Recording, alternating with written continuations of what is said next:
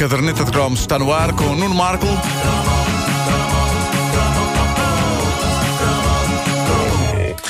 Hoje, um desenho animado que me diz muito, e já vão perceber porquê, durante as décadas de 70 e 80 passava com frequência na televisão, não só nos tempos dos mais novos, mas espalhado pela emissão quando era preciso tapar algum buraco. Eu já aqui falei na maneira cruel como desenhos animados eram por vezes usados na televisão naquele tempo. Eu lembro-me que a RTP os passava, por exemplo, quando não conseguia levar a cabo uma ligação em direto a algum lado.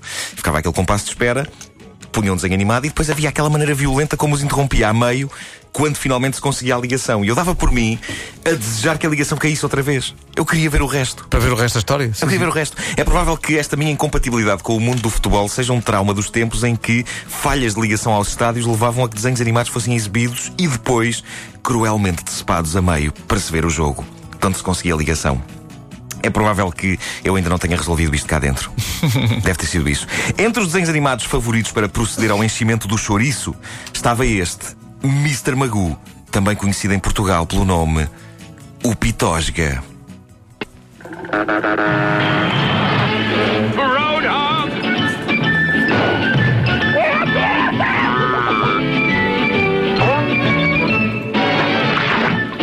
O grande momento inesquecível do genérico de Mr. Magoo? Eu acho que toda a gente se lembra. Era o momento em que ele vai para trás das letras que dizem Magoo e usa os dois Os como óculos. Pois é, pois é. Muito Ah, bom. clássico, clássico. A beleza de Mr. Magoo, o Pitosga, estava no quão incorreto era aquilo, a começar pela maneira selvática como fazia pouco das pessoas com problemas de vista.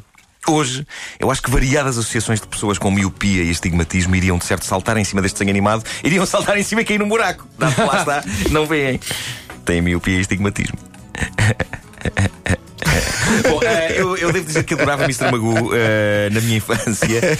Em quantos maiores sarilhos ele se metesse por ser pitosga, mais eu me ria. E, evidentemente, anos depois, o destino encarregou-se de me castigar, fazendo-me tão ou mais míope do que o Mr. Magoo. A sério, vocês não me queiram ver sem óculos. Eu, só quando fiquei realmente hiper míope é que eu percebi o quão realista era o Mr. Magoo. Veja-se este caso. Ele dirige-se a um semáforo, julgando que se trata de um polícia, e pede-lhe uma informação. Onde é que fica uma loja de, de- de moda masculina?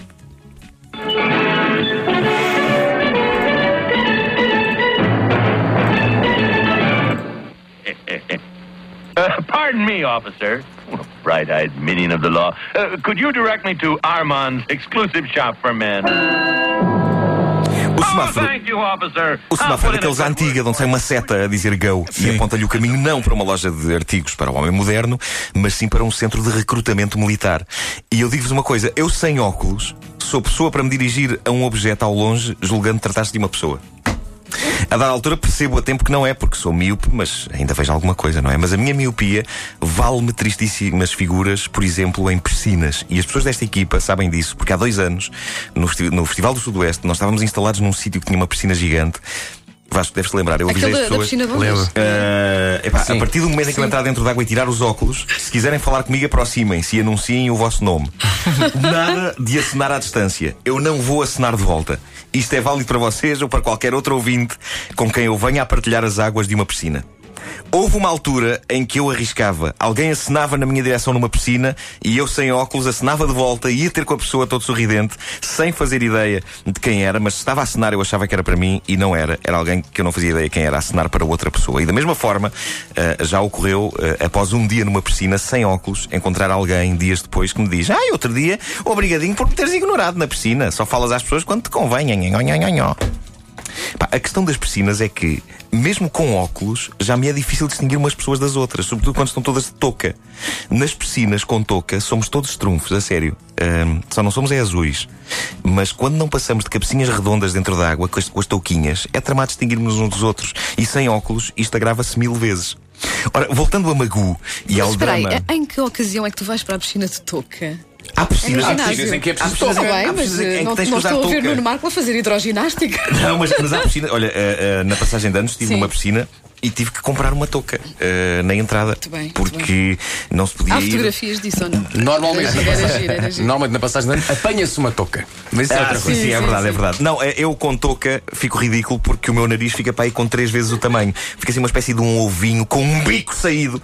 Ah, é como se a minha cabeça fosse um ovo de onde está a sair um tucano. Que já abriu, já abriu parte da casca e o bico está de fora. Ah, mas, eh, voltando ao Magoo, ah, como é de esperar, porque no fim de contas, uh, Mr. Magoo era o único desenho animado da história que tinha apenas uma piada, repetida até a exaustão e para lá dela. Como é de esperar, e apesar de estar num centro de recrutamento militar, o Mr. Magoo mantém-se sempre inteiramente convencido que está numa loja de moda masculina. E o exército, como precisa com urgência de pessoas, aceita-o sem questionar nada. Quando o médico da tropa lhe dá uma injeção, ele julga que o alfaiate da loja o picou com um alfinete, a provar um fato. E a dada altura ele acha que as metralhadoras são bengalas de design original para cavalheiros distintos. What's this we have here?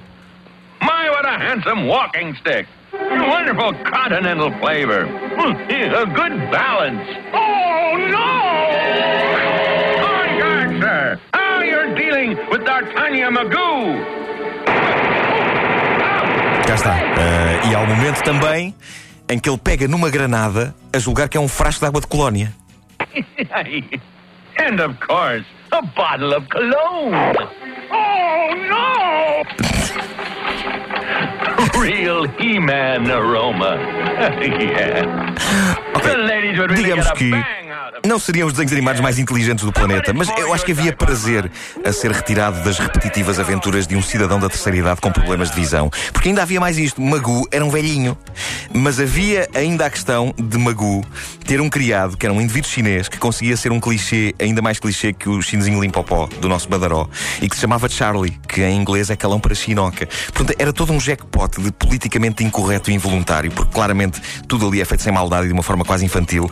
Apesar de haver uma teoria que dizia que a figura do Mr. Magoo era, na verdade, uma crítica ao senador McCarthy. Que via inimigos onde eles não existiam Eu e logo sofria vi. de extrema miopia política. Eu logo vi não- que era uma crítica ao senador, não faço Tu ideia. viste logo, viste logo. Ah, eu não sei se era verdade ou não. Eu sei que a partir do momento em que eh, passei a ter de usar óculos, criei uma empatia diferente com o Mr. Magoo. Eu já não me ria tanto, eu olhava para aqueles desenhos animados como um documentário. E hoje. Eu mantenho-me firmemente Magoo. E às vezes, no lusco-fusco, mesmo com óculos, eu sou intensamente Magoo. E eu passo a descrever a história real que me aconteceu outro dia. Eu estava na minha rua a chegar a casa, eram sete da tarde, e eu ouço alguém chamar-me atrás de mim, não me chamou pelo nome, mas fez um som de, de chamamento qualquer, tipo, é, é, que era uma voz feminina, e eu virei-me e vi uma figura feminina na semi-obscuridade. E eu fiquei feliz, porque eh, era a minha mulher, e, e a alcunha familiar dela é Cuca. E eu disse alto e bom som na direção dela, e com entusiasmo disse: Cuquinha! Quando ela se aproxima de mim, diz: O senhor deixou cair seu celular. Eu tinha acabado de receber efusivamente uma jovem brasileira que não conheço de lado nenhum e que teve a simpatia de apanhar o meu telemóvel que tinha caído no chão com a exclamação Cuquinha! Foi embaraçoso. E isto só tinha uma saída que eu não pude pôr em prática, que era se mais mulheres estivessem a passar ali naquele momento, é evidente que eu depois disso teria de me virar para cada uma delas e exclamar Cuquinha! Cuquinha! Cuquinha! Esperando que a jovem brasileira aceitasse isso como uma coisa normal. Uma coisa que eu dizia ao ver mulheres. Pensando bem, ainda bem que não havia mais ninguém na rua. É verdade, é, consegue ser ainda mais estranho e doentio. Sim. Tens razão, tens razão. E, Até porque Cuca era naturalmente a bruxa do sítio do Pica-Pau Amarelo. É, é verdade, é verdade. É verdade. Isso não é um bom, não, não é um bom elogio. Será Agora que ela, ela, ela, sendo brasileira, possivelmente tinha crescido com o sítio do Pico-Pau Amarelo e ela. sabes, Será que ela pensou? Tipo, ela pensou, mas estou assim tão mal? a caderneta de cromos com o Nuno Marco daqui a uma hora não pode perder. A caderneta que vai juntar